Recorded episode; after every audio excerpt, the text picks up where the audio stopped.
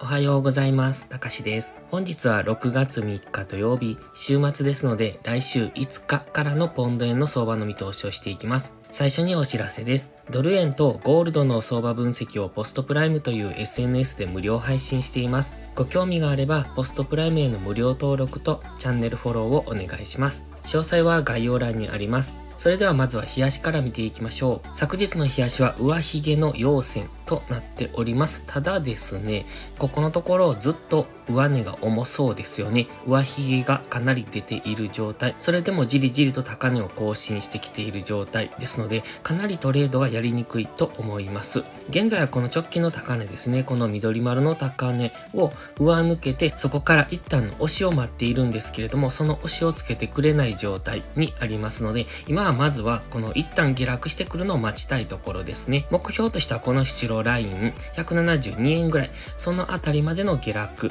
を待って、そこからどうなるかっていうところですね。そこで押しをつけてさらに上昇していけるのか、それとも今この冷やしの上昇トレンドを崩していくのかというところ。冷やしのストキャスティクスは高値圏でずっと動いておりますので、そろそろ一旦押しをつけてほしいかなというのが正直なところですが、なかなかに下げてきてくれませんので、基本的には買い足の上昇トレンドに沿ったトレードをしていくのがいいですね。以前から言ってますが、こういうじりじりと上昇している相場っていうのは逆張りは危険です。どんどん上昇していく可能性がありますので、なのでこういうじりじりと上がっているところはそろそろ下落しそうだなっていうのが買い足で思ったりするんですが、値頃間でのエントリーっていうのは危険。ちゃんとその下落の兆しっていうのを探してからそこからの下落の流れに乗っていくのはいいんですけれども、今こういう状態では基本的には押し目買い。ただその押し目買いもあまり乗っていくのは危険かなと。いつズドンと落ちるかわからないような、そういう上昇の仕方をしてますので、今は買うのも売るのも慎重に、どちらもしっかり根拠を持ってトレードをしていくことが大切です。まずは冷やしのストキャスティックスが安値圏に入るぐらい、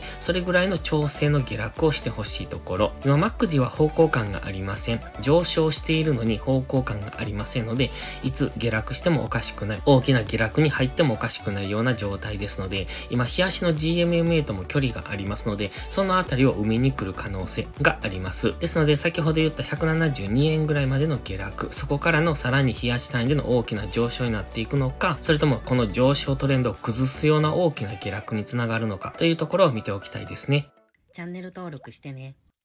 では4時間足です。4時間足ではこの緑のラインを引いてますが、先細りの上昇になってますよね。ちょっとわかりにくいんですが、わずかながら先細りの上昇になってきてますので、この上昇の仕方っていうのは、どこかで大きめの下落が起こりやすい、そういう上昇の仕方になってきてます。現在は黄色丸の安値から直近最高値、昨日の高値までに引いたフィボナッチリトレースメントを表示させております。その23.6%、38.2%とあるんですですが、今はまずこの38.2%ちょっとわかりにくいんですが、ここにオレンジのラインが引いてます。それが先ほど冷やしで言っていたこの白のライン、172円付近というのと一致してますので、このあたりまでの下落を見ておきたいですね。ただここまで下落してくると、4時間足の GMMA の下に潜り込んできますので、そうなるともしかすると次の上昇っていうのは上値が重く、4時間足単位での下落トレンドに入っていく可能性。というところも考えておきたい。今はただ、4時間足の GMMA は上昇中ですので、現在地付近からの値頃間でのショートエントリーっていうのは危険です。先ほども言いましたように、売っていく場合は根拠を持って売っていかないと、今のこのじり上げ相場っていうのは、どんどん上昇していく可能性があるので、その辺は注意ですね。まず、下落を狙うのであれば、ちゃんと下落の兆しが見えてからというところ、基本的には GMMA の向きは上向き。で、4時間足上向きですし、先ほどの冷やしも上向きというところで、で基本的には下がったところを買っていくという押し目買い。ただ、次の押し目買いがこの高値を更新できない場合ですね。今のところ高値をじりじりとではありますが、更新してきてますので、次の上昇が金曜日の高値を更新できない場合は、そこからの一旦の下落。それが次大きな下落の初動になるのかどうかっていうところを見ておくのがいいと思いますね。そして下落のターゲットがこの白ラインの172円付近と言いましたけれども、それまでにいっぱい引っかかってくるラインがあるんですね。ここ紫の1時間足の目線切り替えポイント、そしてこの23.6%の173円付近、そして直近の目立つ押し安値の172.5付近っていうのもありますので、ところどころで強めな反発上昇っていうのが起こってくると考えますので、ここから下落していくところを狙うのではなく、下がったところを買っていくっていう押し目買いの方がトレードとしては安全です。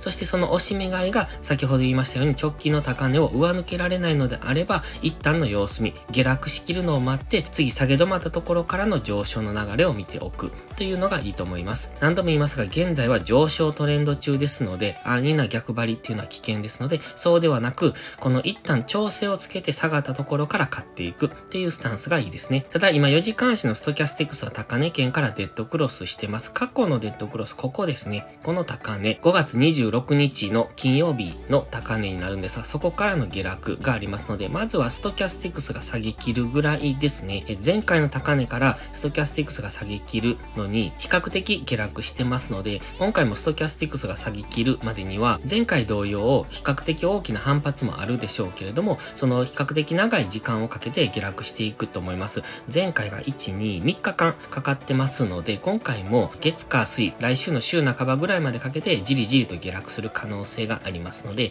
その辺は見ておくといいですね。で、ストキャスティクスが下げ切ったところからの次の上昇を狙っていくっていうのでもいいですし、先ほど言いましたように節目節目で反発してくると思いますので、下がったところを短く買っていく。それは直近の高値を超える大きな上昇になると考えるのではなく、反発の上昇を取っていくっていう感じですので、利益が乗ったら利確していくっていう、そういうトレードの仕方ですね。なので、下がったところを短く買って、で、短く利確していくっていう、そういうトレード。それがストキャスティクスが下がりきるまでやるような方法かなと。そして、下がりきってしまえば、次は4時間足単位での上昇っていうのが期待できますので、その辺でまた下げ止まったところから買っていくというスタンスがいいと思います。ただし、冒頭でも言いました、この先細りの三角形の上昇の仕方っていうのは、ちょっと気になりますので、もしかすると大きめの下落になってくるかもしれません。もしじりじりと下落するのではなく、ズドンと大きな陰線で下落した時は、一旦押し目買いは様子見がいいかもしれない。その場合は次の下げ止まりを見ておく。基本的には4時間足の GMMA の上にある間は押し目買い。この GMMA の下に潜り込んでくれば、一旦様子見がいいと思います。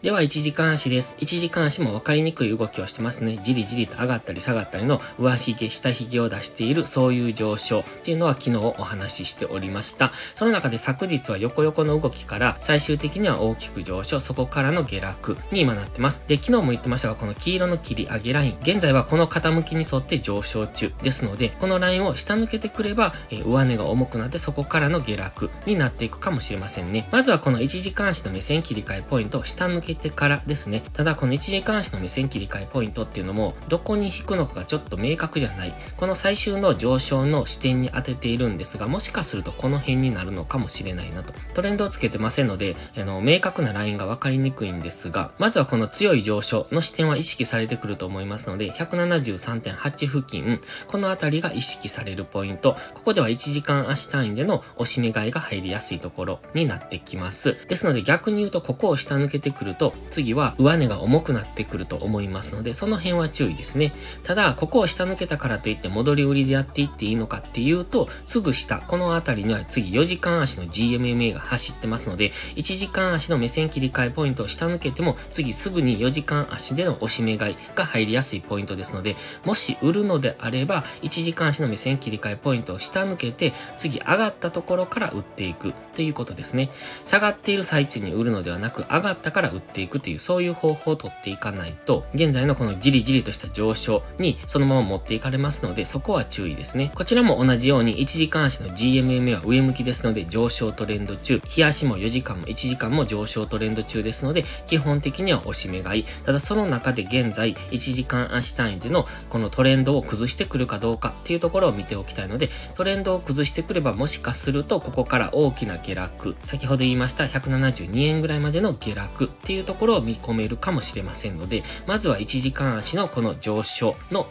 この角度を崩してくるかどうかを見ておくのがいいと思います。ただし、先ほどの4時間冷やして見ていても分かりにくい動きをしているのは、チャート見て分かると思いますので、基本的には無理なトレードはしない、しっかり引きつけるですね。買う場合も売る場合もしっかり引きつけていかないと、今のポンド円相場は分かりにくい動きをしているので、その辺を分かった上でトレードすることが大切です。で、分かりにくいところではトレードしないのがいいと思いますますので、まだしばらく様子見でもいいのかなと。一旦172円ぐらいまでしっかり押しをつけるのを待ってから、そこから冷やしとか4時間足単位での次の上昇になっていく、そういうタイミングを待ってもいいと思います。それでは本日は以上です。この動画がわかりやすいと思ったらいいねとチャンネル登録をお願いします。そして最後にお知らせです。YouTube のメンバーシップでは初心者の方向けの丁寧なスキルアップ動画を毎週更新しています。本日は今日の夕方から夜にかけて更新する予定です。今回は今ポンド円相場かなり難しいというお話をしましたが、じゃあその中でどうやってトレードをしていくのかという話をしてます。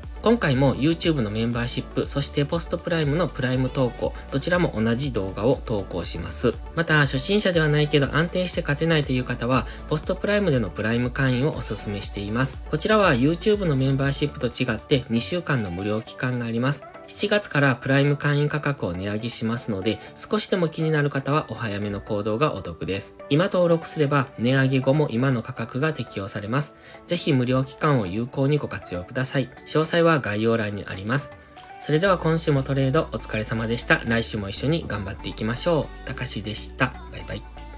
インジケーターの使い方解説ブログを書きました。GMMA、ストキャスティクス、 MACD の使い方について詳しく書いてます。まずは一度目を通してみてください。きっとスキルアップのお役に立てると思います。インジケーターは何気なく表示させるのではなく、理解して使いこなすことが大切です。また、インジケーターを使ったエントリー手法のテキスト販売を始めました。こちらは初心者から中級者向けですが、初心者の方向けの初級編もご用意しています。勝つための聖杯なんてありません。だからこそ地味にコツコツとスキルを積み上げていくものです。このテキストはそんな方のお力になれると信じています。せっかく FX を始めたのですから明るい未来を夢見て頑張りましょう。